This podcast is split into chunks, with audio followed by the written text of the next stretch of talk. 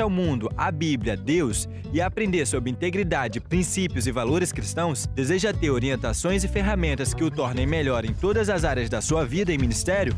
Nas redes sociais do Pastor Josué, no canal do Telegram, no programa da Rede TV, nos livros e cursos, você encontrará caminhos e aprendizados para você programar a sua vida e viver sonhos extraordinários.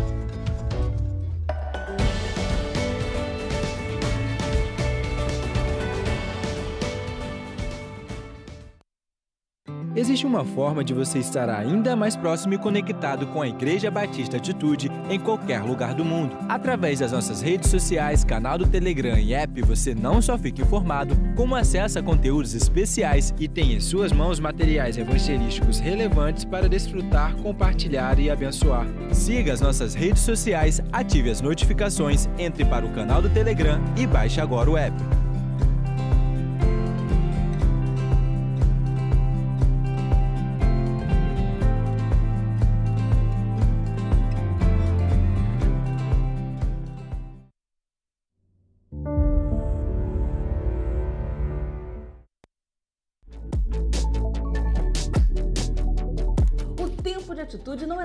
Programa de TV, é a mensagem de esperança, de amor e transformação, chegando a 70 milhões de lares no Brasil, em 5.570 municípios, de norte a sul, de leste a oeste. É a sua marca e empresa sendo reconhecidas pelo propósito de transformar vidas nos presídios, orfanatos, estando entre os aflitos e alcançando famílias.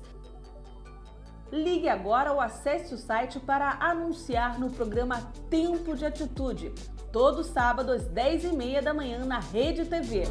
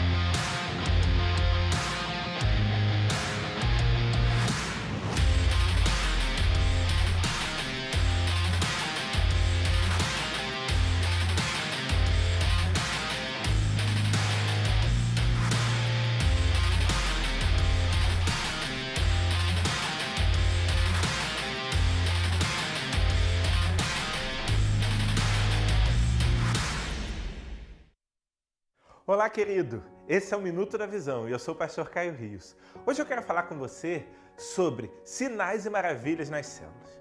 Queridos, a célula, ela tem que ser um ambiente de milagres. Ela tem que ser um ambiente de poder de Deus. Mas isso só vai acontecer quando você entender que liderar uma célula, participar de uma célula é algo estritamente espiritual.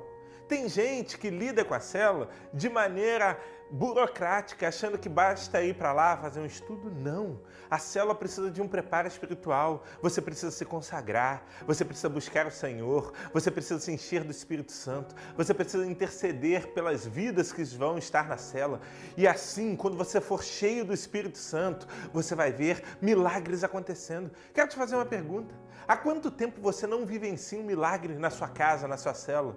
Há quanto tempo você não vê alguém sendo curado, um casamento sendo restaurado? Isso pode estar acontecendo porque talvez você tenha se esquecido do caráter espiritual da liderança de uma célula. Deus está te chamando para ser cheio do Espírito Santo. Deus está te chamando para que a sua célula seja uma central de milagres. Mas isso só vai acontecer quando você não for mais uma represa, mas com portas que vão jorrar a água que vem do trono de Deus. Eu tenho certeza que se você buscar, você se consagrar, se você entender que é espiritual a liderança de uma célula, que a reunião da célula é a atração do poder e da glória de Deus para dentro da sua casa, você viverá sinais e maravilhas na sua célula. Que Deus te abençoe. Um beijo no seu coração.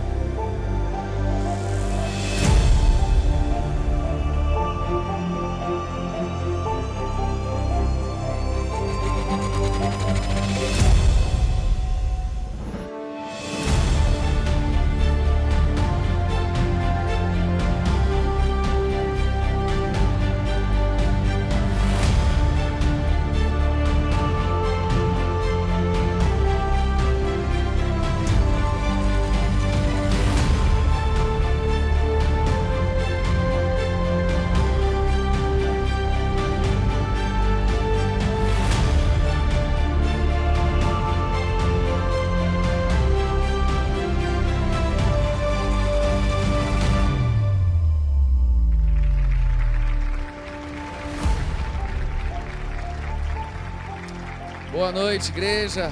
Que a paz de Cristo esteja em cada coração. Quantos estão aqui dispostos a louvar Jesus? Levanta a mão bem alto, dá um glória a Deus. Isso para animar aí, olha para quem está do seu lado, não precisa cumprimentar não, mas dá um sorriso para ele, assim meio que na máscara mesmo, e fala assim: "Que bom estar com você aqui nessa quarta-feira, no culto da resposta". Eu vou avisar mais durante o culto, mas quarta-feira que vem, você tem que espalhar isso para o maior número de pessoas que você puder. Nós vamos começar uma campanha. Você pode aplaudir a Jesus por isso? Aplauda bem forte a Jesus.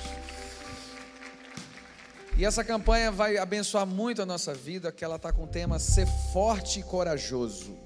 Então, nesse tempo onde as pessoas estão muito temerosas, nós precisamos dessa palavra, ser forte e corajoso. Então, você já vai sair daqui compartilhando com muita gente. A partir de amanhã já está nas redes sociais da igreja. E nós vamos estar trazendo um grande amigo que já veio várias vezes aqui, que é o Tom Caff, vai estar com a gente aqui na quarta-feira que vem. Você pode espalhar aí para muita gente. E durante toda a campanha nós vamos é, estar com amigos aqui nos abençoando. Então nós vamos orar pelas famílias, nós vamos fazer coisas que Deus tem nos direcionado. Então, que bom que você está aqui. Eu queria orar com você nesse momento. Eu queria que você fechasse os seus olhos e chegasse diante do Senhor com gratidão, porque muitas vezes nós não entendemos que as lutas, elas não são para nos destruir, elas são para nos moldar, para nos levar para um lugar melhor. E é o que Deus quer fazer conosco. Amém? Vamos fechar nossos olhos, vamos fazer essa oração de gratidão e que o Senhor possa se revelar poderosamente na nossa vida hoje através da palavra, da adoração, dos atos proféticos, de tudo que for acontecer. Deus, nós te entregamos essa noite em tuas mãos, toda honra, glória e louvor seja dada ao Senhor. Nós reconhecemos a tua superioridade, nós reconhecemos, Deus, a tua autoridade sobre esse lugar. E nós declaramos, Pai, porque a tua palavra diz: "Cri, por isso eu falei". Então, quando nós declaramos, nós cremos no nosso coração que hoje é uma noite de mudanças, uma noite de arrependimento, uma noite de volta ao primeiro amor. Senhor, muito obrigado que nós possamos nessa noite entrar no jardim da adoração, que possamos, Senhor, mergulhar no teu fluir, esse é o teu desejo e nós concordamos em nome de Jesus. Amém. Vamos aplaudir ao Senhor e adorar o Senhor nessa noite, Jennifer. Glória a Deus. Vamos louvar o Senhor com alegria? Quem tem um motivo aí para agradecer? Levanta a mão. Eu tenho. Então vamos agradecer, porque Ele tem cuidado de nós.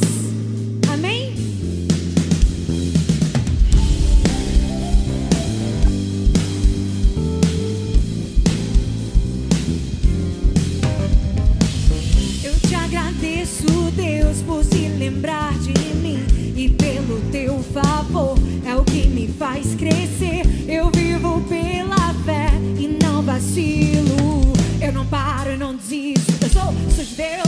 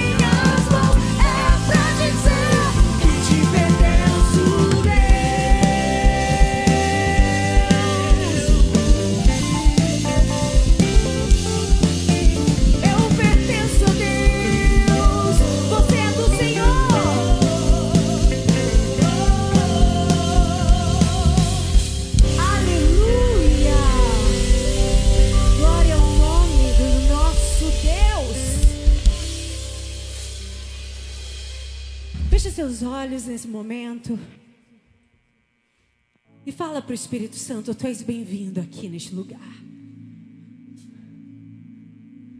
Se pedirmos, Ele virá. O quanto você o deseja essa noite? O quanto você quer Deus essa noite? Eu não quero sair daqui da mesmo, do mesmo jeito que eu entrei. Eu quero ver os céus abertos sobre este lugar. Eu quero ver os anjos vindo ministrar sobre o nosso coração. Eu quero ver o Espírito Santo com liberdade para agir, para fluir, para se mover neste lugar, neste lugar. Sabe por quê? O Espírito Santo falou comigo há um tempo atrás. Em João 4, versículo 10, quando a samaritana foi falar com ele e ele pediu água a ela.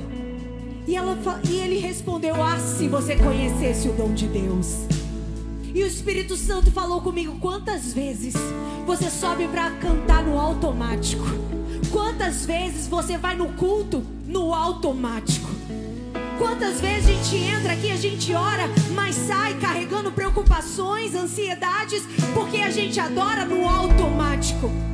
E o Espírito Santo falou comigo: saia do automático. Porque se você conhecer o dom de Deus, o Deus que te pede água, Ele vai fazer jorrar um rio de água viva do teu interior. Entenda, Ele quer fluir através de você, Ele quer te encher essa noite. Abra suas mãos e diga: Espírito Santo, eu quero, eu quero, eu quero ser cheio. Quero sair do automático. Eu quero entender que eu vim aqui adorar o Deus que me ouve, o Deus que me vê, o Deus que sabe quando eu me levanto, o Deus que sabe quando eu me assento. Sonda-me e me conhece, Senhor.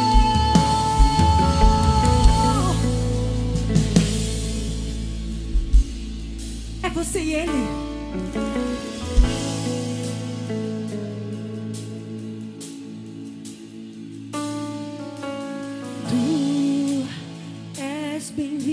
Aqui em nossos corações. Toma direção, Deus, fogo consumidor, sem impedimentos, vem face a face,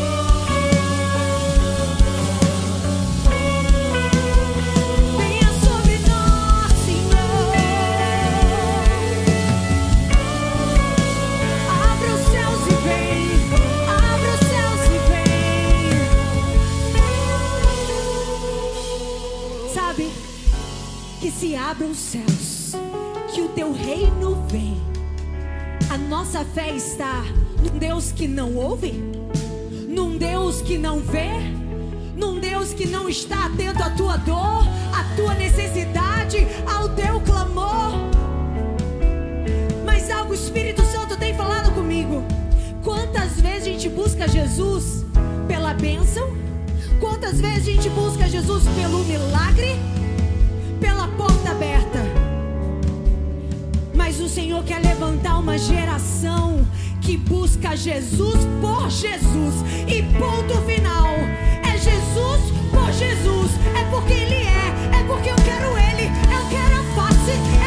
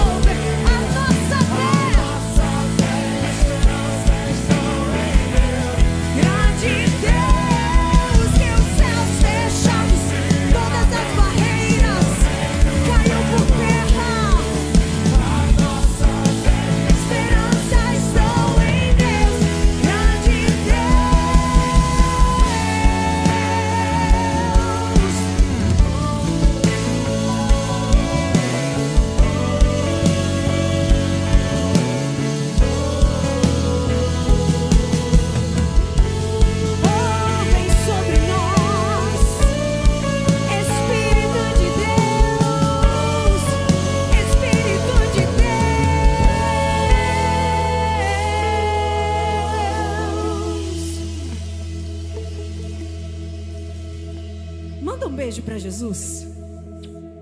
Te amamos, Jesus. Te amamos, Jesus. Te amamos, Jesus. Nós queremos o céu aberto não é pela bênção. Nós queremos o céu aberto porque queremos tua presença. Nós queremos que a tua chuva da tua glória venha sobre nós. Talvez você olhe para a sua vida e os céus estejam fechados. Há muito tempo você não sente a presença de Deus. Mas é tempo de voltar ao primeiro amor. É tempo de voltar ao primeiro amor. E eu creio que a glória dele vai te encher essa noite. Não vai ser amanhã, vai ser hoje. Eu desejo a chuva de Deus.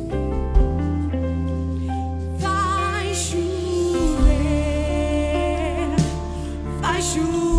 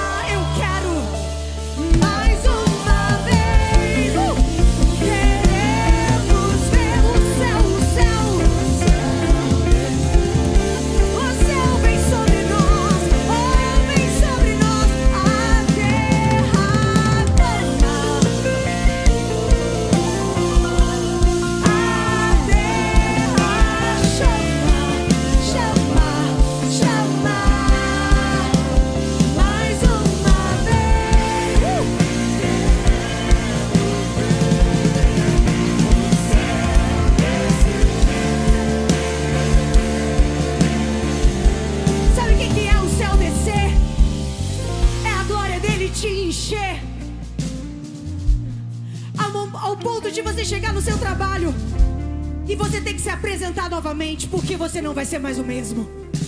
É quando a glória de Deus te enche e Ele muda o teu falar, Ele muda o teu olhar, Ele muda o teu pensar, e não somente isso, Ele te transforma. Porque aquele que é nascido do Espírito não sabe de onde vem nem para onde vai. Você vai fluir, você vai fluir. Levante as suas mãos e fala: Deus, eu chamo pelo céu. Eu quero a tua glória. Eu quero ser cheio.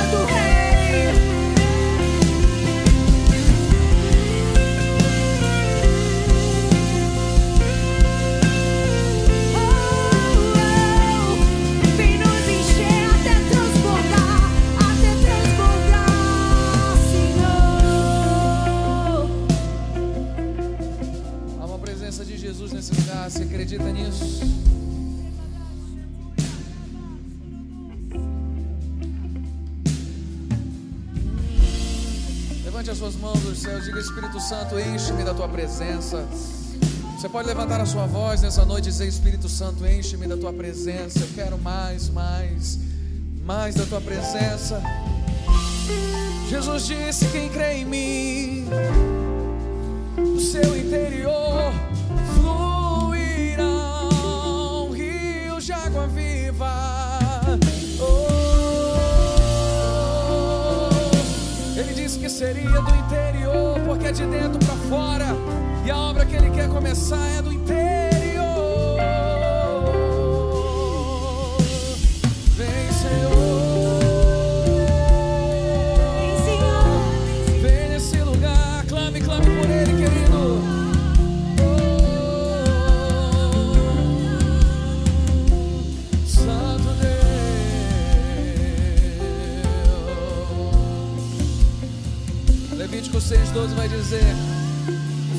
Arderá continuamente no altar e não se apagará.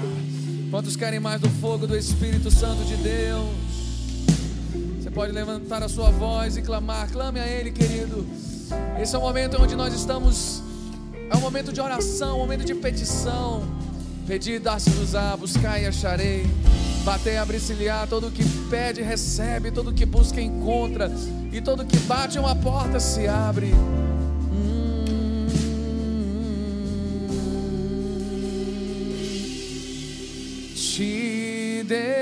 Desejo ardentemente. Vem me incendiar, vem me incendiar, Santo Espírito. Te desejo ardentemente. Vem me incendiar, vem me incendiar, Santo Espírito.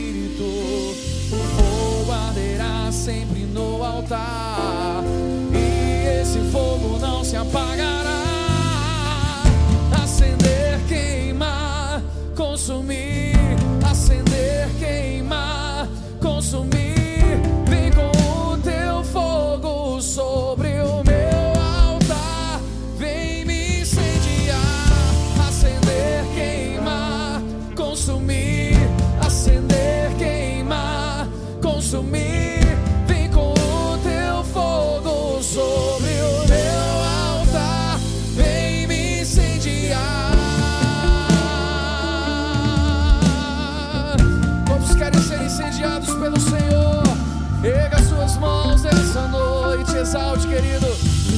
Fluir no teu interior. Te desejo,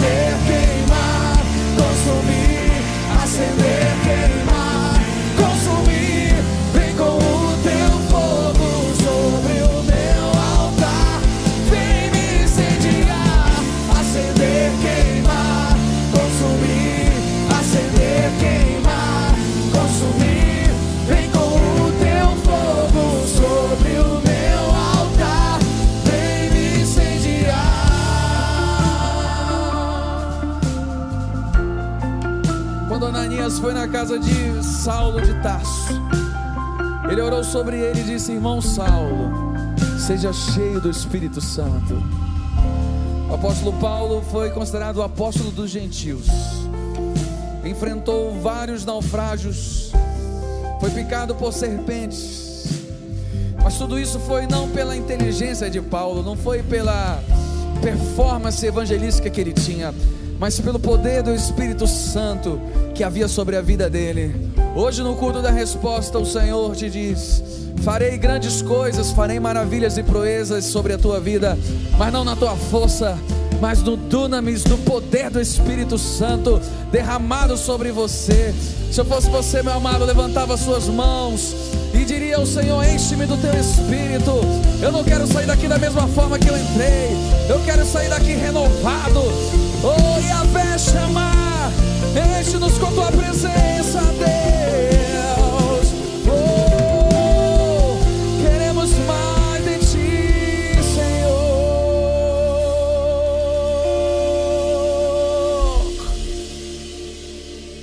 Senhor, que cada coração colocado diante do teu altar, que cada pessoa que clama por avivamento, que cada pessoa que hoje clama pela cura, que o Senhor possa ser essa cura, que o Senhor possa ser a restauração, a libertação e salvação nessa noite, no nome de Jesus. Se você crê e recebe, meu amado, dê um forte aplauso ao nome de Jesus.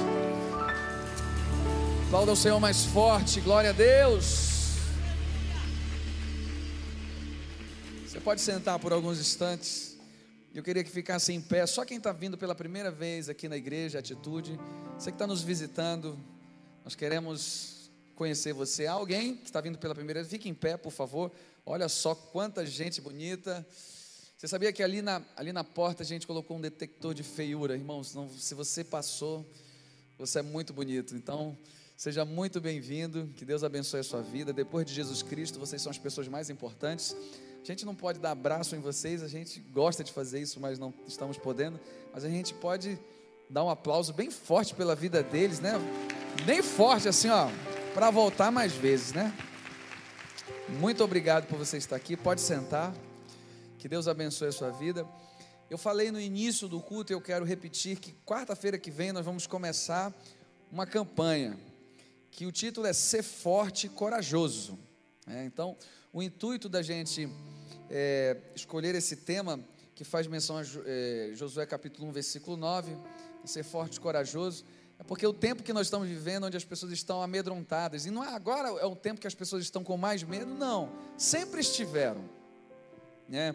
Muitas pessoas vivem amedrontadas numa depressão, num, enclausuradas num, num, problema financeiro. Então nós precisamos da coragem do Espírito Santo de Deus, e não tem nada a ver com a sua força, até porque coragem não é ausência de medo. Tem gente que fala assim: ah, eu tenho coragem, eu não estou com medo nenhum. Você acha que o Davi, quando foi enfrentar o Golias, ele não teve um pouquinho de medo? Teve sim.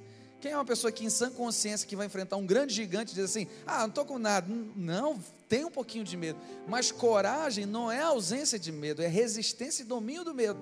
É quando ele, você sabe que ele existe, mas a, a certeza que Deus colocou no teu coração é muito maior, então você vai vencer. Nós não descredibilizamos e nem fingimos que não existe pandemia, que não existe problema financeiro, que não existe problema familiar. Nós sabemos que existe, mas a coragem que o Espírito Santo de Deus coloca sobre nós nos vai dar resistência e domínio sobre esse medo. Então, por isso que o Senhor te diz hoje, e vai ser o tema da campanha: ser forte e corajoso. Amém? Então, quarta-feira que vem nós já começamos essa campanha. Avisa para muita gente. O Tom Carf vai estar com a gente aqui, é um grande amigo nosso, canta demais, é uma bênção. E durante as outras quartas-feiras nós vamos estar divulgando. O Delino Massal vai estar com a gente. Amigos, estou chamando amigos para estar aqui com a gente. Então, nessas cinco quartas-feiras de setembro, vai ser poderoso. Você não pode faltar. Avisa muita gente. Dê um presente para um amigo seu. Você convida ele para estar com a gente no culto da resposta. Amém? Tem algum vídeo? Então solta o vídeo. Eu sou, me chamo Marcos Drummond, sou empresário, nascido e criado no lar evangélico. Anos atrás, Deus colocou no nosso coração de fazer uma grande oferta. Fizemos essa, essa oferta exponencial no momento de crise, no momento em que a nossa empresa tinha falido e no momento de dificuldade foi que a gente fez essa maior oferta. E se passaram anos, né? Eu achei que seria muito rápido, mas se passaram anos. Mas Deus nunca deixou faltar nada para gente nunca deixou faltar nada. E como diz lá em Malaquias 3:10, Trazei todos os dízimos à casa do tesouro, para que haja mantimento na minha casa. E depois fazei prova de mim nisto, diz o Senhor dos Exércitos: se eu não vos abrir as janelas do céu e não derramar sobre vós uma bênção tal, até que não haja lugar suficiente para recolherdes. Eu botei Deus à prova, falei, Deus, o Senhor é uma ordenança sua, o dízimo, e Senhor, eu quero viver isso, eu quero viver o sobrenatural. O que, que o Senhor tem? Passaram um, dois, três, quase quatro anos depois dessa oferta, Deus abriu uma porta para a gente agora nessa pandemia. E por incrível que pareça, é uma empresa que nós investimos, entramos como sócios e Deus foi mostrando que era, esse era o caminho, né? Eu, a minha esposa, tivemos em oração esse tempo todo e Deus nos deu paz para tomar essa decisão. Nós entramos sem saber o que ia acontecer e hoje a empresa está é, tá crescendo cada vez mais, já, já contamos hoje com 10 funcionários. Nesses últimos três meses a empresa triplicou o faturamento. E eu vejo a mão de Deus em tudo, porque portas estão se abrindo. Hoje eu vivo o sobrenatural que eu sempre sonhei, o sobrenatural que eu sempre quis viver. Mas não só na área financeira, mas com a minha família estruturada. E eu agradeço pastor Josué, agradeço essa igreja que tanto nos ama, que tanto nos acolheu, que vocês possam querer viver esse sobrenatural. E eu digo a você, faça como, Malaqui, como em Malaquias 3,10. Coloque Deus à prova, Deus vai te honrar. Pode não ser financeiramente, pode ser na saúde, pode ser na família. Eu não sei qual área que você precisa. Qual a área é a sua prosperidade que você precisa. Aleluia, glória a Deus. Pode aplaudir Jesus. Testemunho do Marquinho, que é uma benção aqui na nossa igreja. Toda vez que Deus coloca algo no teu coração, lembra disso aí que você vai ouvir hoje. Ele já preparou a colheita. Ele só colocou o desejo da semente em você. É simples assim. Não tem muito que firular. Toda vez que Deus colocar algo no teu coração em relação à oferta, Ele já preparou a colheita. A colheita está aqui, mas existe um princípio. Para você plantar, para você colher, você tem que plantar. E Deus não vai quebrar esse princípio. É igual o princípio da gravidade. Se eu jogar aqui um, uma chave da minha mão, vai cair pela gravidade. E na época de Moisés ia cair também ia, porque o princípio ele é transgeográfico, transcultural e atemporal. Naquela época e agora funciona do mesmo jeito. Então, a lei da semeadura é assim. Você acredita que Deus já decidiu fazer algo muito lindo nessa igreja? Quem acredita, diga amém. Você acredita mesmo ou está empolgado porque eu mandei você falar? Vou dar mais uma chance. Quem acredita que Deus já decidiu fazer algo lindo nessa igreja? Diga amém. Então você concorda que ele já preparou a colheita. Mas ele não pode quebrar um princípio, que é da semeadura. Tudo que o homem plantar, ele vai colher. Então, para isso eu preciso o quê? Semear.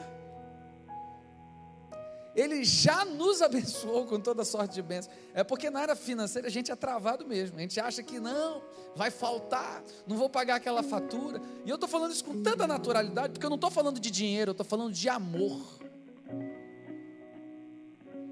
Quem ama dá. Quem ama é generoso. Quando seu filho está com, com uma febre, quase 39, e você, não, se for possível, faz tudo que está em suas mãos para poder passar aquela febre dele, leva no médico, compra o, o antitérmico e vai para lá e para cá. Por quê? Porque você o ama. Então você quer dar o seu melhor. Quem ama dá, irmãos. Quem ama dá e não tem discussão. Tanto prova que Deus nos amou tanto que deu. Deu quem? Jesus. Para morrer na cruz do Calvário por cada um de nós. Então, queridos, nós acreditamos que através dessa semente, Deus pode nos dar uma colheita muito grande. Daqui o um exemplo, o testemunho do Marquinho e muitos e muitos outros que decidiram ser fiéis no dízimo. Dízimo ah, foi a igreja evangélica que inventou? Não, está na Bíblia.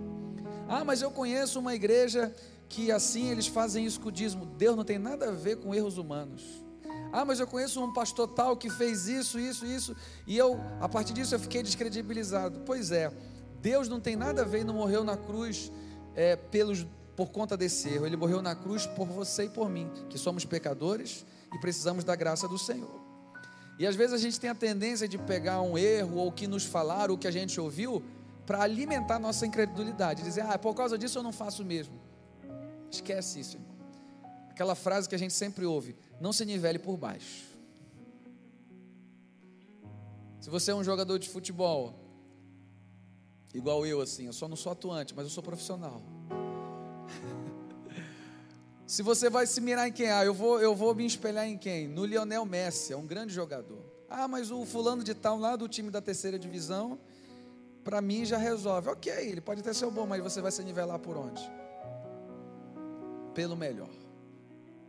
O apóstolo Paulo entendeu muito bem isso, porque ele não ficava preso às coisas do passado, e às vezes essas coisas elas nos prendem e nos impossibilitam de viver coisas lindas da presença de Deus. Ele disse assim: Não que eu tenha alcançado, mas esquecendo-me das coisas que ficaram para trás, que essas coisas que nos travam, que nos impedem de caminhar, prossigo para o alvo, para o prêmio da soberana vocação que está em Cristo Jesus. Então, querido, na, no quesito financeiro é a mesma coisa. Deus já preparou uma colheita e está esperando a tua semente. Já percebeu que a gente fica, ah, Deus abre uma porta, ah, Deus faz isso. E Deus está olhando assim, ó, e você, vai fazer o quê?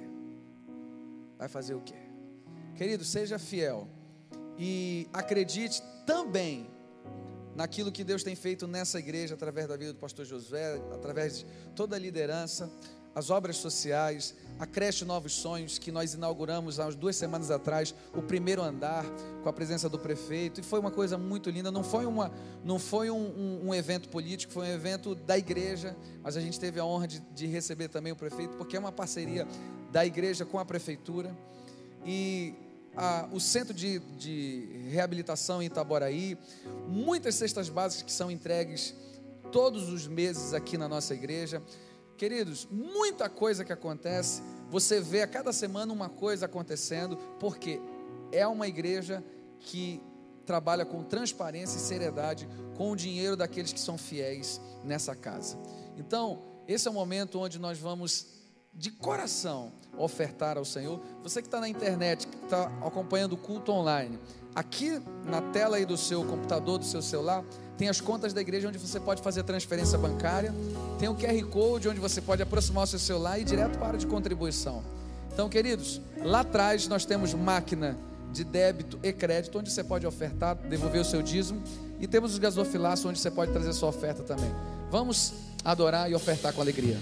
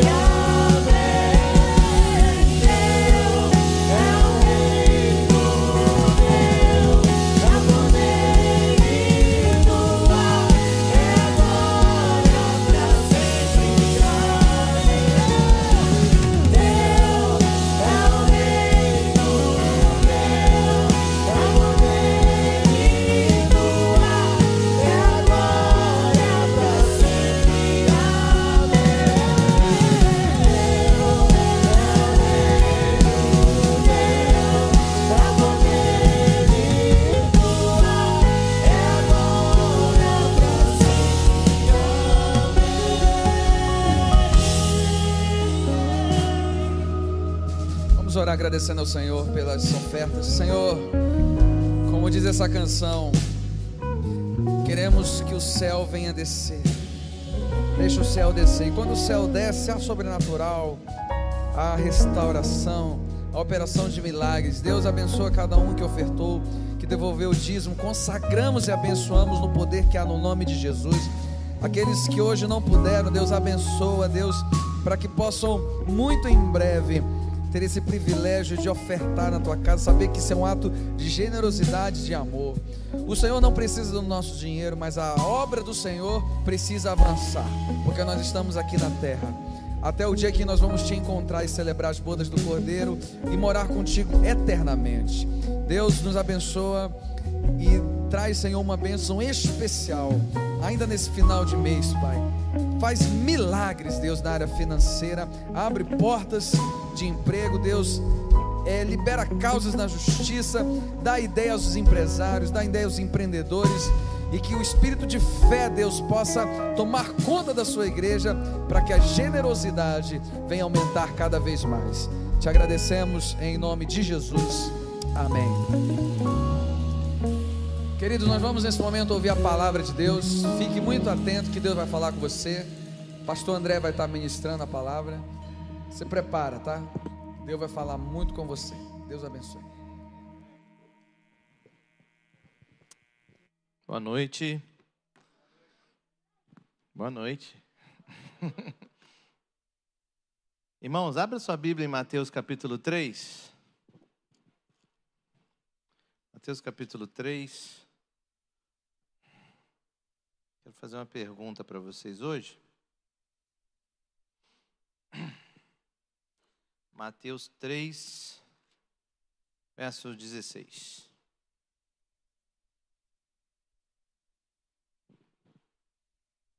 Mateus 3, verso 16.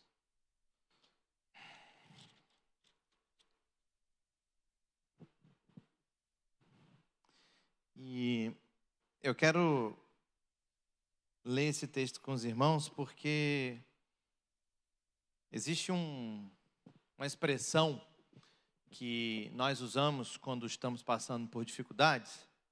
E os evangélicos são engraçados porque eles têm umas gírias, né? E você que não é evangélico entrou aqui hoje, fique sabendo que a gente é um povo engraçado. A gente tem algumas coisas que a gente fala que é bem nossa, assim.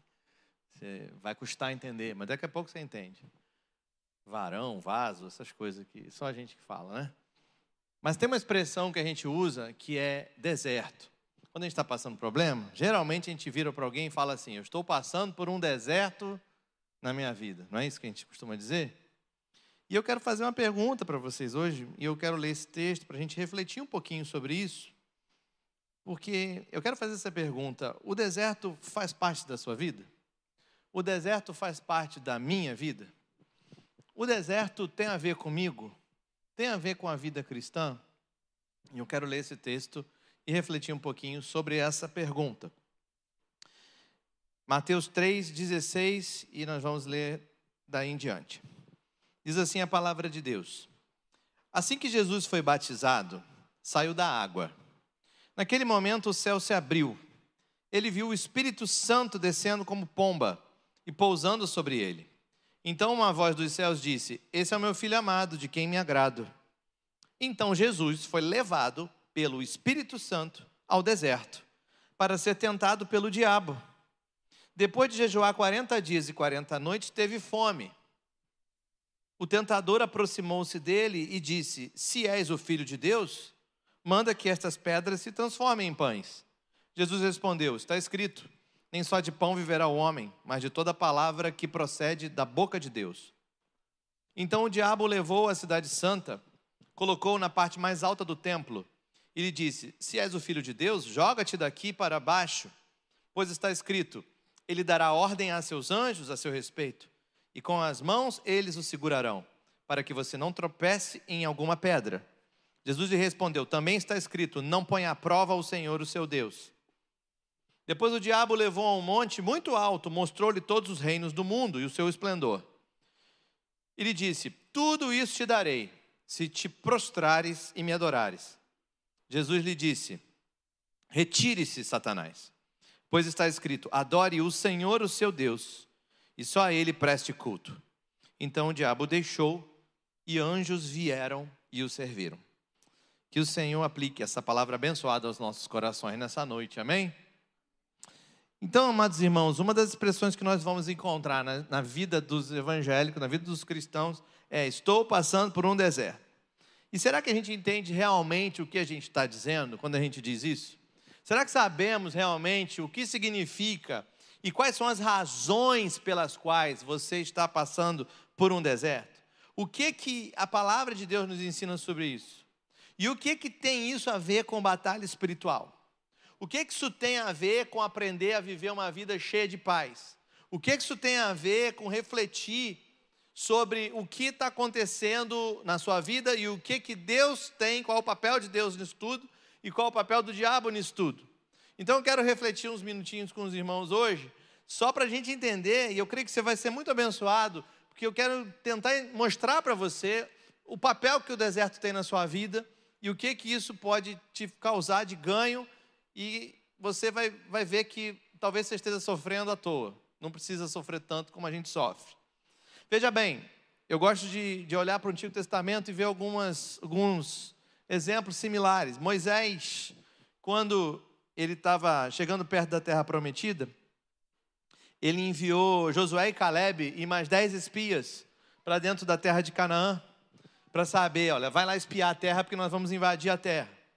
E eles avistaram, quando chegaram na terra prometida, quando chegaram na terra das bênçãos, quando chegaram no lugar da bênção do Senhor, eles avistaram gigantes na terra. Gigantes na terra. Eles viram gigantes na terra prometida, na terra de Canaã. Josué e Caleb, então, vendo aqueles gigantes, queriam entrar naquela terra, derrotar aqueles gigantes, tomar posse daqueles tesouros que o Deus Todo-Poderoso tinha prometido para eles. Mas a multidão e os outros dez espias reduziram a promessa de Deus ao nível de medo que eles tinham. E disseram: Não, nós não vamos entrar na terra, nós vamos fugir. E por conta disso, eles perambularam 40 anos pelo deserto tentaram fugir de um inimigo e ganharam outro de presente. Então, eles não quiseram encarar os gigantes, então tiveram que encarar o deserto 40 anos. É uma lição que já nós podemos tirar de cara. O diabo sempre vai posicionar gigantes bem no meio do propósito que Deus nos deu. Entenda isso. O diabo sempre vai posicionar gigantes bem no meio do propósito que Deus nos deu. E agora você pode até ficar chocado, mas o Senhor não se opõe a isso. O Senhor não se opõe a isso. Na verdade, esses gigantes e esses obstáculos são até endossados por Deus. Ah, pastor, como é que você pode afirmar uma coisa dessa? Olha, querido, olha para o texto que a gente acabou de ler. Olhe para o texto que a gente acabou de ler, a experiência de Jesus no deserto. Diz o texto que foi o Espírito que conduziu Jesus para o deserto. Foi o Espírito. Satanás não atraiu Jesus. Não foi o diabo que levou Jesus para o deserto. Não foi o diabo que colocou aquele problemão do deserto na vida de Jesus. Foi o Espírito que conduziu Jesus para o deserto com o intuito ser tentado pelo diabo. Esse era o propósito do Espírito. O Espírito conduziu Jesus para o deserto para ser tentado pelo diabo. Agora você precisa entender o que está acontecendo aqui para você entender quando você for para o deserto. Se você não entender o que aconteceu com Jesus aqui, você não vai entender também os desertos da sua vida. Era Deus que estava escolhendo lutar contra o diabo. Entenda isso, querido. Existe um, um exército, um inimigo para ser derrotado. E Deus escolheu a gente para derrotá-los. O problema é quando a gente olha para o deserto, é que a gente acha que Deus é pego de surpresa. Satanás colocou problemas nas nossas vidas e agora que o problema chegou, a gente grita para Deus que devia estar de folga, ou dormindo, ou fazendo uma coisa melhor do que cuidar de você. E aí a gente acha que Deus é pego de surpresa quando os problemas aparecem. Mas é exatamente o contrário que acontece.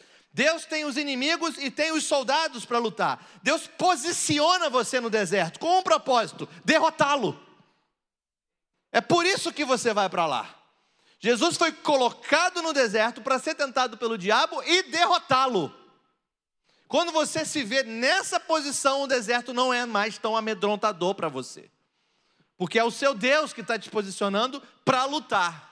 Tem muita gente que adora falar só vitória, vitória para cá, vitória para lá. Como é que você vai ter vitória se você não lutou? Como é que você vai ter uma vitória? Entra no ringue, cadê o outro, cara? Não tem. E você fica dando soco no ar? Não é vitória. Você entra no jogo de futebol, 11 jogadores de um lado, ninguém do outro.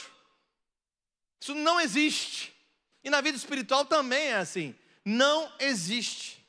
Jesus é levado para o deserto para ser tentado pelo diabo. Deus atraiu o diabo para uma briga, enfraquecendo a carne de Jesus pelos aqueles 40 dias de jejum. Então Jesus derrotou o diabo no jogo que o diabo gostava de jogar, na tentação do diabo.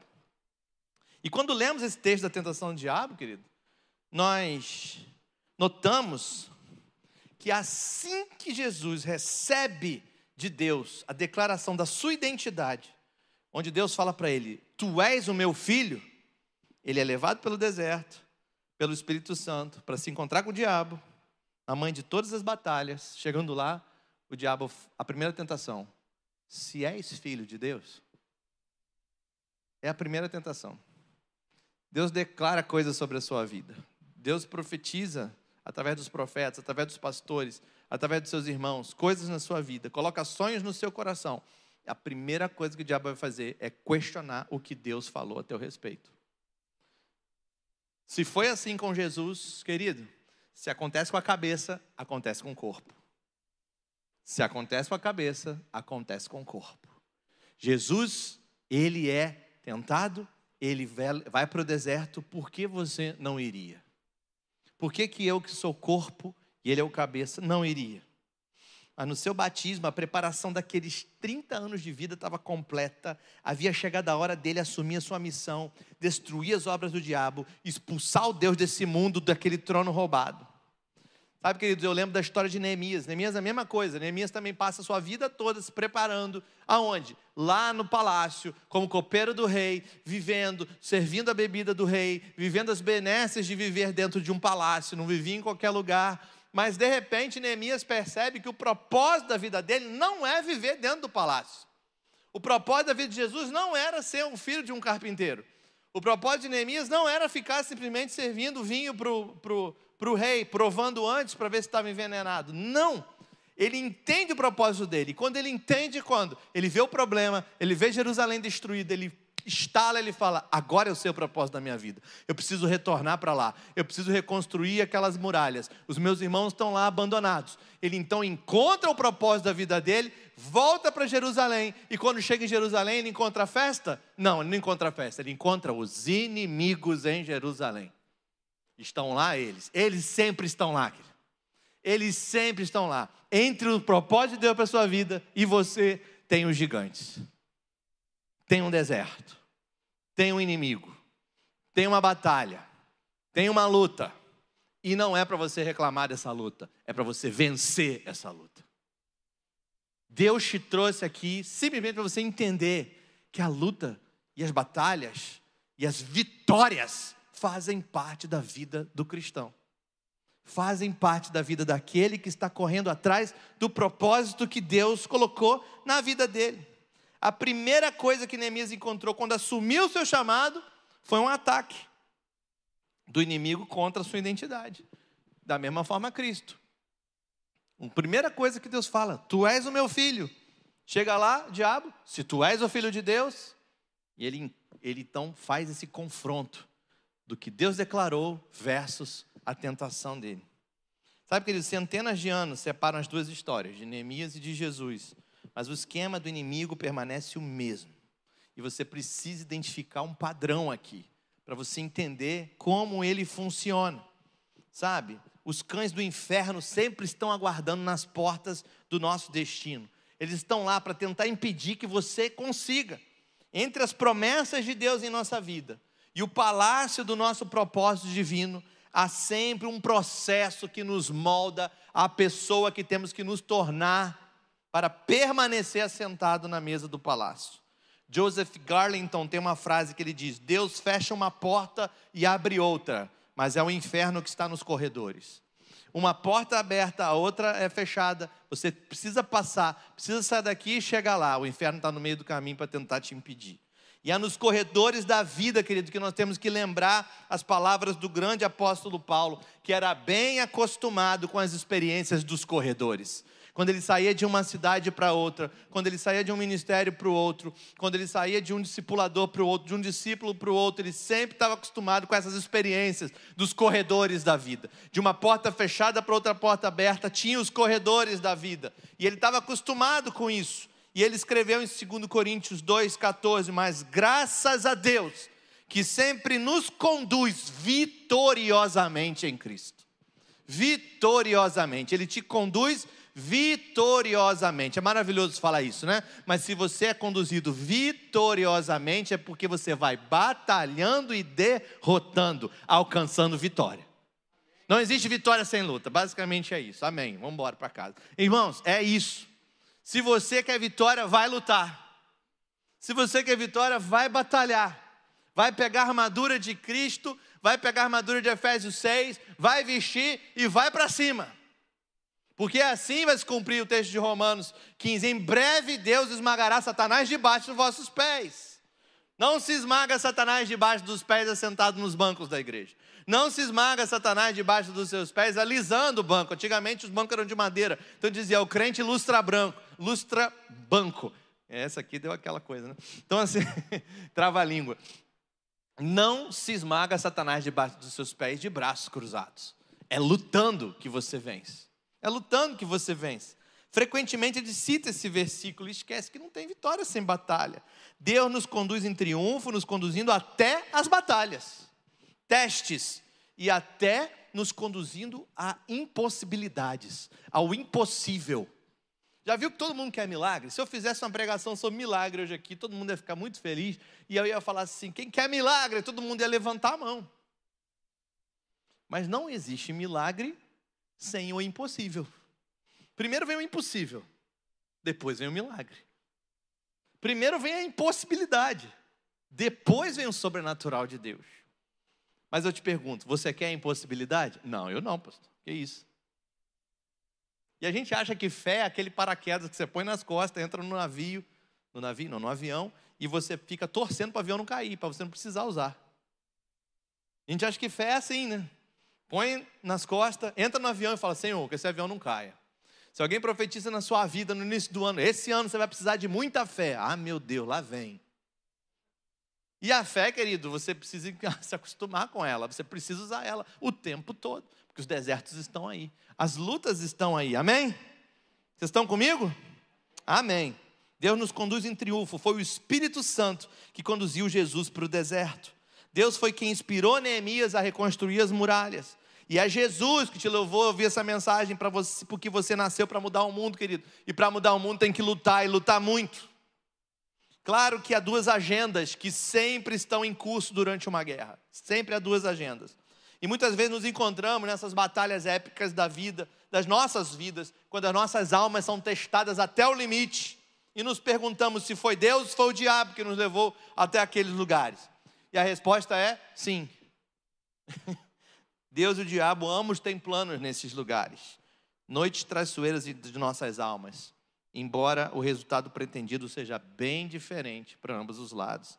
E a questão é de que lado do plano que você vai ficar. Do plano de Deus ou do plano de Satanás. E é só depois que encaramos o diabo sozinho no deserto, querido, que depois que cremos em Deus, e conquistamos a nossa vitória pessoal, que o Senhor pode nos confiar qualquer tipo de promoção diante dos homens. É só depois disso. Se o nosso Senhor Jesus Cristo passou por isso e precisou passar por isso, imagina, gente. A gente precisa entender esse princípio. Esse princípio é muito importante, muito importante. E a estratégia que eu quero passar para você hoje, para sua vida, é a seguinte: você fala assim, ok, eu entendi que não tem jeito, eu vou ter que passar por lutas eu vou ter que passar por provações. Faz parte da vida. A luta nem é algo assim tão ruim assim. É Deus me posicionando. Eu preciso vencer a batalha. Agora, pastor, faz favor, já que você me convenceu disso, me diz como é que eu faço para vencer agora. Agora me dá a ferramenta. Não vai embora assim, né? Não termina agora. Não falta luz, por favor. Vamos terminar a mensagem. E a estratégia para a sua vida é a seguinte: força na fraqueza. Essa é a estratégia. Você pode repetir comigo? Força. Isso é força, irmão? Vamos lá. Força na fraqueza. É importantíssimo você entender isso. É a chave, hein? Se tiver que anotar alguma coisa aí, mandar um zap para alguém agora aí, é agora. Força na fraqueza. É importantíssimo salientar que o diabo deixou Jesus após aqueles 40 dias até um momento oportuno novamente. Lucas 4,13 fala isso. Satanás é um oportunista. Oportunista. Ele estrategicamente aguarda para atacar até que você esteja faminto, até que você esteja fraco, até que você esteja cansado. Ele fica esperando. Agora que ele está fraco, eu vou. Agora que ele está faminto, eu vou. Agora que ela está cansada, eu vou. Mas o Espírito Santo é o estrategista mais brilhante que há. É o estrategista mais brilhante. Ele sabia que o jeito mais fácil de atrair Satanás para a armadilha era enfraquecendo Jesus. Como é que eu atraio ele para a armadilha? Eu vou enfraquecer Jesus. E o plano funcionou perfeitamente. A principal estratégia de Jesus no deserto foi jejuar. Jejuar. Ele chegou no deserto e jejuou. Ele começou a se enfraquecer. Ele começou a enfraquecer a sua carne. Você vai dizer, parece loucura, pastor. Parece loucura se colocar num lugar de fome, de fraqueza, de vulnerabilidade antes de se levantar com o inimigo.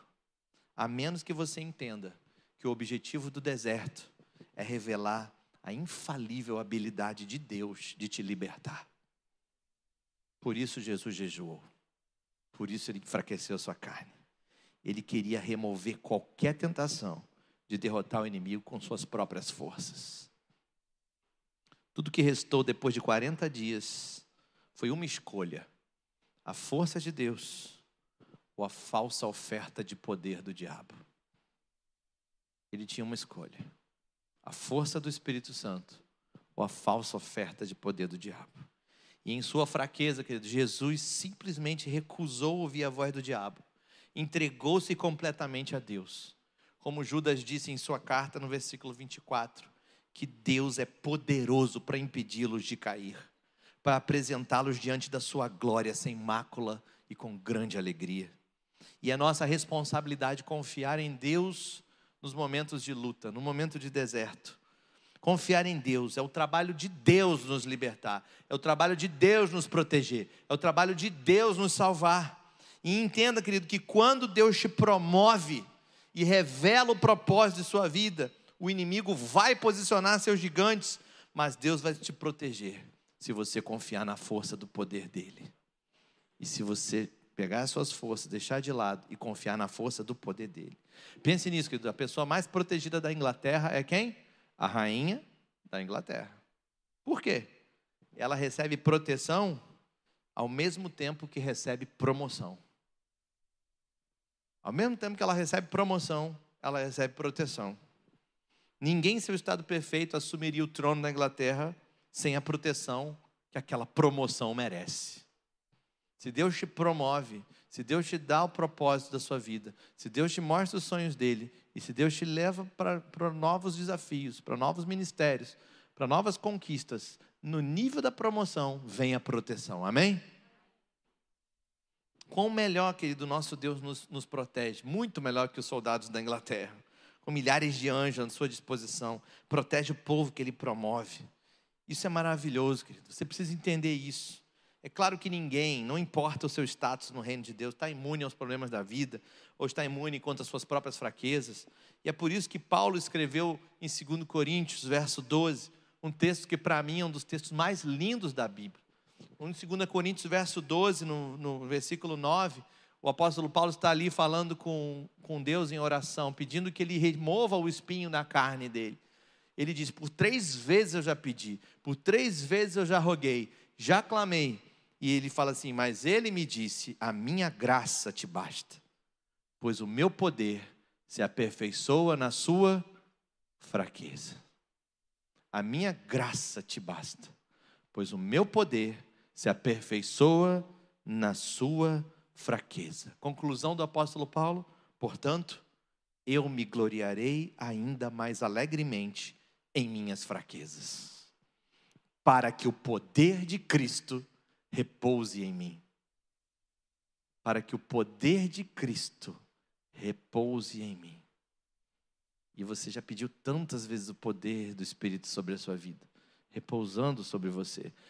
Mas você precisa entender: força na fraqueza. Talvez fosse até melhor esse tema da mensagem. Força na fraqueza. Você se enfraquece, poder de Cristo repousa sobre você. O apóstolo continua: Por isso, por amor de Cristo, regozijo-me nas fraquezas, nos insultos, nas necessidades, nas perseguições, nas angústias, pois quando fraco é que sou, quando fraco sou, é o que o apóstolo está falando. Ele entendeu. Ele entendeu a história de Jesus no deserto. Quando fraco, sou forte. Quando fraco, eu sou forte. O que o diabo e o mundo fala para você é que quando você está fraco, você está fraco. Mas Deus está te falando nessa noite: quando você está fraco, você está forte. Quando você está fraco, você está forte. Vamos repetir: quando sou fraco, é que sou forte. Quando sou fraco, é que sou forte. Força na fraqueza. É a nossa estratégia contra o deserto. Toda vez que você chegar no deserto, que você chegar na provação, querido, entre num lugar de fraqueza, de se diminuir, de deixar o poder de Cristo repousar sobre você. Deus não quer que nossa confiança esteja em nossa própria habilidade. Filipenses 3,3 coloca dessa forma: Pois nós é que somos a circuncisão, nós que adoramos pelo Espírito de Deus, que nos gloriamos em Cristo Jesus e não temos confiança alguma na carne. Não temos confiança alguma na carne. E é vital que nós coloquemos toda a nossa confiança no trabalho que Deus fez em nós. Autojustificação ou qualquer garantia que não está enraizada em Cristo vai te levar a soluções temporárias. Soluções que sempre são um tiro pela culatra. E o propósito claro de nossas batalhas no deserto é testar e estabelecer a nossa fé. O apóstolo Tiago nos diz para nos regozijar nas provações por causa do que elas produzem em nós.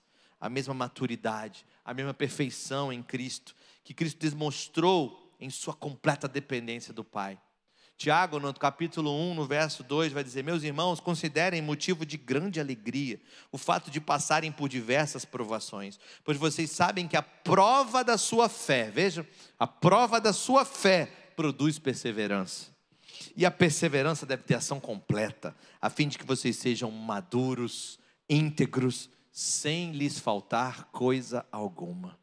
Veja, queridos, para não lhe faltar coisa alguma, para você chegar à maturidade, para você chegar à integridade com Cristo, tem provação no meio do caminho. Tem provação. Eu acho que eu já consegui te convencer que o deserto faz parte da vida do cristão. Que as lutas, que as provações, que talvez cada um encare de uma forma, ou de um jeito, ou de uma intensidade, a perseguição, as calúnias, as necessidades, tudo isso tem propósito. E eu quero te dizer, querido, nessa noite, de uma forma muito singela, Deus nunca é pego de surpresa. Nunca. Nunca. Ele é Deus. Ele é Deus. Satanás não se compara a Deus. Satanás não luta contra Deus. Satanás luta contra nós. Deus não tem inimigo. Satanás é chamado na Bíblia do inimigo das nossas almas. Quem está no nível com a gente é ele, é o diabo. Deus é todo-poderoso, o Altíssimo, acima de todo o universo, no controle de toda a história.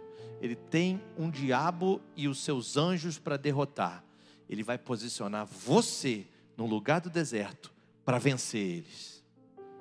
E você vai vencer na medida que deixar a força e o poder de Cristo repousar sobre você quando você jogar fora as suas próprias habilidades, a sua própria autojustificação, a sua autorreligiosidade, o seu próprio conhecimento, o seu próprio histórico, e você jogar isso tudo fora, O Senhor Jesus tinha 30 anos, 30 anos criado ali no judaísmo, conhecia a lei, conhecia a palavra, filho de Deus, 30 anos, ele está para começar o ministério. Deus tinha acabado de dizer do céu: Tu és meu filho amado. O diabo chega, começa então a perturbar ele, a tentar ele, colocar em prova o chamado dele. Tu és filho de Deus mesmo? Se tu és filho de Deus, faz isso. Se tu és filho de Deus, faz aquilo. E Jesus nos ensina 40 dias de jejum. 40 dias de jejum. Teve fome. Fraco a carne. O que lhe resta? O que resta para Jesus no final dessa história? O que, que ele tem? O que, que ele pode se apegar? Ele tem uma espada na mão. Uma espada espiritual na mão. Que o apóstolo Paulo vai chamar em Efésios 6 a espada do Espírito. Que é a palavra de Deus. E quando você se enfraquece, jejua, com a espada do Espírito na mão, você é invencível. Você não vai vencer Satanás e as suas provações, os seus desertos, as suas lutas com autoajuda, com coaching, com frases de efeito, você não vai vencer o Satanás. Repara, querido, autoajuda, coaching são coisas do mundo natural. Você está, eu estou falando de lutas do mundo espiritual. Para vencer lutas espirituais, armas espirituais. Para vencer lutas naturais, armas naturais. E o que o Senhor Jesus tinha na mão era a espada do Espírito, era a palavra de Deus. O diabo vinha com uma tentação, ele vinha com a palavra. Segunda tentação, palavra. Terceira tentação, palavra. Autoridade, poder. O Senhor Jesus então vence o inimigo. O inimigo se retira. Ele vê, eu não posso com ele.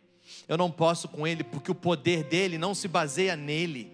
O poder dele não se baseia no status dele. O poder dele se baseia no espírito que acabou de descer sobre ele. E quando Jesus sai do deserto, o texto de Lucas é maravilhoso. Ele diz: terminando toda a sorte de tentações, o diabo deixou ele até momento oportuno. Jesus, no entanto, saiu para a Galileia no poder do Espírito. No poder do Espírito Santo. Jesus então vai para um segundo momento de se enfraquecer, um segundo momento de se humilhar, um segundo momento de abrir mão das suas forças. Agora é a hora da cruz ele sobe a Jerusalém, chega lá, vê os religiosos, vê os fariseus, os saduceus, os romanos, toda sorte de corrupção, toda sorte de pecado, todo aquele pecado, ele então se humilha até a morte e morte de cruz. Ele se deixa levar até a cruz, e quem leva ele à cruz novamente não é Satanás. Quem leva ele até a cruz, o deserto mais deserto que você pode imaginar, é o Pai. E o pai diz para o filho: Você vai derrotá-lo agora de uma vez por todas. E você vai ir para a cruz, você vai se humilhar, você vai, você vai suar, suar sangue, você vai até ficar com medo, Pai, se possível, passe de mim esse cálice. O Senhor Jesus então se humilha, ele se enfraquece, ele se deixa esbofetear, ele se deixa moer, ele se deixa ser triturado, ele se deixa ser colocado uma, uma coroa de espinhos, ele deixa beber vinagre, ele ouve insultos, ele ouve blasfêmias, ele vai à cruz, ele não desiste. Ele diz: Eu já aprendi a primeira lição. No deserto eu me enfraqueci. 40 dias e 40 noites eu venci ele. Agora eu vou vencer ele lá no terreno dele. Eu não vou ao deserto, eu vou ao inferno e eu vou arrancar as chaves da mão dele. E só tem um jeito de arrancar as chaves da mão dele: é me humilhando, descendo a cruz, descendo a sepultura. E quando Jesus diz: Eu vou descer, eu vou me humilhar. Três dias se passaram e ele volta, ressurreto, glorificado. Olha para os seus discípulos e sabe o que ele diz? A mesma coisa que Lucas disse quando ele sai do deserto foi-me dada toda a autoridade no céu e na terra, e é do poder do Espírito Santo, que agora, assim como o Pai me enviou, eu vos envio. Recebam o Espírito Santo de Deus, não saiam de Jerusalém, até que do alto sejam revestidos de poder. E a igreja é inaugurada no poder do Espírito Santo. Muita gente quer ser cheia do Espírito Santo. Muita gente quer se mover nos dons do Espírito Santo. Muita gente quer curar. Muita gente quer expulsar demônios. Muita gente quer ter revelação, profecia, palavra de conhecimento, línguas, interpretação de línguas. Poucas pessoas querem passar pelo deserto. Poucas pessoas querem ir à cruz. Poucas pessoas entenderam o que Jesus quer dizer. Se alguém quiser me seguir, tome a sua cruz e siga-me humilhe-se, enfraqueça-se, força na fraqueza. Porque quando eu sou fraco, é que eu sou forte. Porque quando eu mortifico as obras da carne, é que o Espírito de Deus me vivifica. E se eu quero viver uma vida no Espírito, e se eu quero adiantar a campanha, eu quero ser forte e corajoso, eu preciso do Espírito Santo de Deus. Mas para eu andar no poder do Espírito, você precisa vencer o seu deserto. E para vencer o seu deserto, você precisa aprender com Jesus Cristo. Você precisa seguir o exemplo de Jesus Cristo. Você precisa seguir o exemplo do canto que o apóstolo Paulo fez em Filipenses capítulo 2. Um dos momentos mais lindos da história dos escritos do apóstolo Paulo ele diz: seja a atitude de vocês a mesma de Cristo Jesus. Ei, ou oh, seja a atitude de vocês a mesma de Cristo Jesus. Que, embora sendo Deus, não considerou que o ser igual a Deus devia ser algo que ele devia se apegar, mas esvaziou-se a si mesmo, vindo a ser servo, tornando-se semelhante aos homens e sendo encontrado em forma humana, humilhou-se a si mesmo e foi obediente até a morte e morte de cruz. Por isso, por isso, não despreze as pequenas partes dos versículos. Por isso, Deus o exaltou à mais alta posição e lhe deu um nome que está acima de todo nome para que ao nome de Jesus se dobre todo o joelho, nos céus, na terra, debaixo da terra, e toda língua confesse que Jesus Cristo é o Senhor, para a glória de Deus Pai. Para a glória de Deus Pai. Quando fraco, eu sou forte. Quando fraco, eu sou forte. Eu quero fazer uma última pergunta para terminar essa mensagem. Se você está no deserto, ou você está vendo o deserto chegar, ou você está quase saindo do deserto, como você está vivendo nesse deserto? Em paz? Porque, irmãos, venhamos e convenhamos, quando a sua mente é renovada e a palavra é revelada, e você entende o propósito, e você conhece o seu Deus, e você sabe que Ele é poderoso para te salvar, para te proteger, e você sabe que Ele te usa para vencer, o deserto não parece tão assustador mais. Não parece. Você vive em paz ou vive com medo? Como é que tem sido a sua atitude nesses tempos de deserto? Muitos de nós diriam que nunca em suas vidas iriam confiar no diabo. Mas não ocorre a muitos que colocar sua confiança em qualquer coisa que não é Deus vai produzir paliativos. E na verdade isso é idolatria. Um ídolo é qualquer coisa que você coloca a sua confiança que não é Deus. Alguns lutam contra o medo da morte, outros lutam contra o medo da falência, outras pessoas lutam contra o medo do abandono, outras lutam contra o medo de que um trauma venha se repetir. E a gente não foi chamado por Deus para viver lutando contra o medo. Se você está nesse momento, querido, você está posicionado no lugar errado. Você precisa ser liberto. Conhecereis a verdade, e a verdade vos libertará. Hoje eu oro para que Romanos 12, 2 se torne uma realidade na sua vida, para que haja renovação do entendimento, para que haja mudança de mente, para que haja uma metamorfose do jeito que você enxerga a vida e os problemas que surgirem, para que haja que os problemas cheguem, mas que você encare agora de outra forma. Porque diz a palavra de Deus, só assim é que você vai experimentar a boa, perfeita e agradável vontade do Pai. A palavra de Deus vai dizer que no amor não há medo. Pelo contrário, o perfeito amor expulsa todo medo. Porque o medo supõe castigo. Aquele que tem medo não está aperfeiçoado no amor. Pense nisso, querido. Pense comigo agora. Se Deus é Pai, e se seu Pai é Deus, e Ele trouxe todas as coisas da existência, somente pelo poder de Sua palavra. E Ele ama você o bastante para enviar o seu filho, para morrer na cruz em seu lugar. Então não é nada razoável se preocupar, mas descansar na verdade de que Ele te ama. E se Ele te colocou no deserto, querido, é porque Ele sabe que você aguenta, e que Ele sabe que você vai vencer. Ele sabe que vai passar. E Ele sabe quando você sair de lá, você vai sair no poder do Espírito. Ele sabe quando você chegar do outro lado do seu deserto e você entrar na sua terra de Canaã e tiver tudo dominado, você vai no poder do Espírito. Agora, vamos cortar a última ilusão? A última. Prometo que é a última. A última ilusão. O Senhor Jesus venceu Satanás, saiu no poder do Espírito, chegou na Galileia, e aí? Resort Galileia? Férias Galileia. Foi assim? Não. Ele saiu no poder do Espírito. Para que o poder do Espírito? Para que o poder do Espírito, Jesus?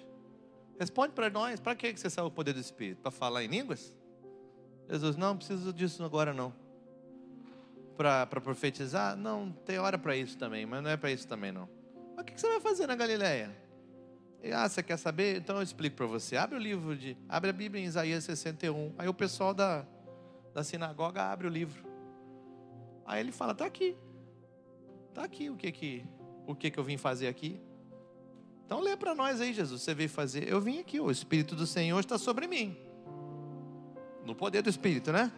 Porque o Senhor me ungiu para levar boas notícias aos pobres, para cuidar dos que estão com o coração quebrantado, para anunciar liberdade aos cativos, para libertação das trevas ao prisioneiro, para proclamar o ano da bondade do Senhor, o dia da vingança do nosso Deus, para consolar todos os que choram, para dar aos que choram em Sião uma bela coroa ao invés de cinzas, óleo de alegria ao invés de pranto, manto de louvor ao invés de espírito angustiado e eles serão chamados carvalhos de justiça, plantio do Senhor para manifestação da sua glória. O Senhor começa a espalhar a glória de Deus por aquele lugar, no poder do Espírito. Os inimigos continuam se levantando, eles nunca vão parar mas quanto mais poderoso você fica, quanto mais fraco você está, quanto mais cheio do Espírito Santo você está, maiores os milagres, maiores os sinais, maiores as manifestações do poder de Deus, mais forte, mais forte, crescendo, olhando para o alvo, nunca paro, não tiro os olhos, com os olhos fitos no Mestre, com os olhos fitos em Jesus,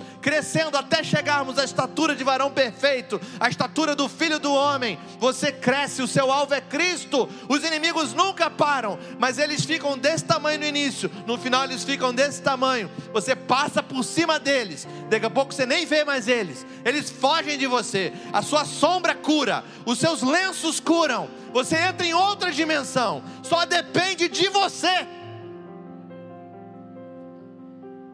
É você que vai decidir qual o nível que você vai chegar no poder do Espírito. E Ele vai te posicionar aonde você vai poder vencer. Então vamos fazer um acordo aqui. Nunca mais reclamar de deserto. Regozije-se nas suas provações. Chegou uma provação. É Deus que está me posicionando. Cadê as minhas armas? O capacete da salvação, a couraça da justiça, o cinto da verdade, as sandálias do evangelho da paz, o escudo da fé a espada do Espírito. Deus me posicionou, vamos para a batalha, vamos vencer. Ele te posicionou para vencer. Ele te posicionou em amor. Ele te colocou ali porque Ele te ama. Ele sabe que você vai vencer. Como um pai faz com o filho, quando tira as rodinhas da bicicleta e fala: Vai, filho, pode ir. Agora você consegue vencer. Quando um pai faz com o filho, quando deixa ele sozinho na piscina e fala: Vai, filho, agora você pode nadar. Quando um pai faz com o filho e diz: Vai, filho, hoje você pode pegar um ônibus sozinho. Quando um pai faz com o filho, fala: Vai, filho, a prova do vestibular hoje é contigo, eu não faço mais com você, agora é contigo. Como um pai faz com o filho, fala: Vai lá, filho, vai lá comprar seu imóvel. Eu sei que é complicado, é burocrático, mas te vira, você consegue. Eu te amo, eu quero ver você vencendo. Eu não vou fazer tudo para você, mas eu vou te posicionar onde você consegue vencer.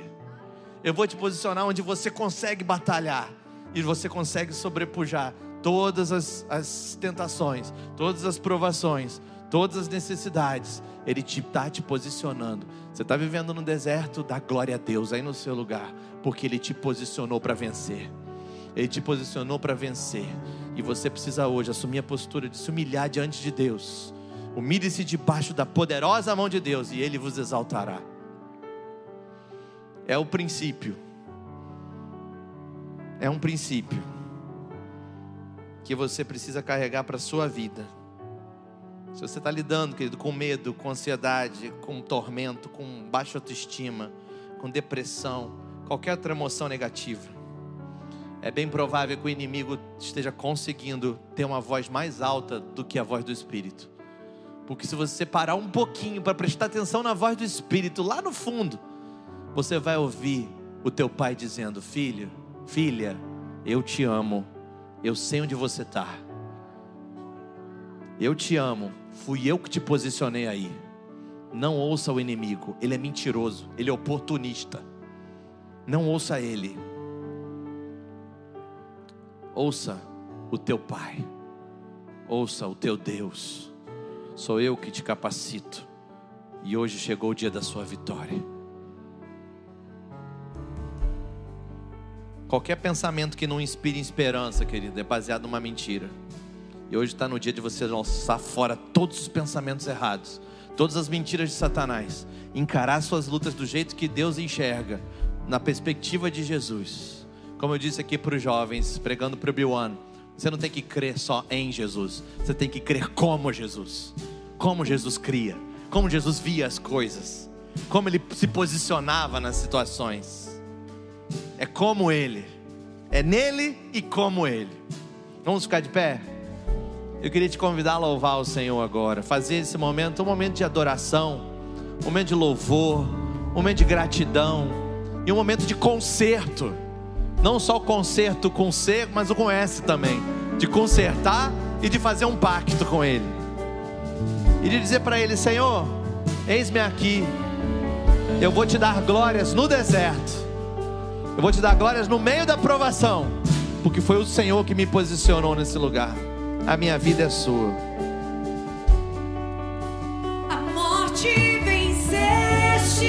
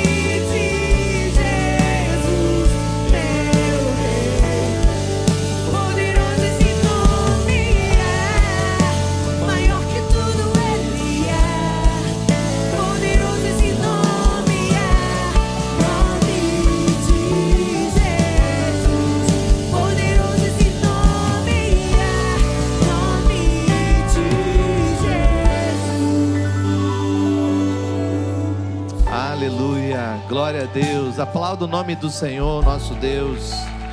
Ele é poderoso, Ele é invencível, Ele é inigualável. Talvez você tenha vindo à igreja hoje pela primeira vez, talvez você precise receber a Cristo como seu Senhor e Salvador da sua vida.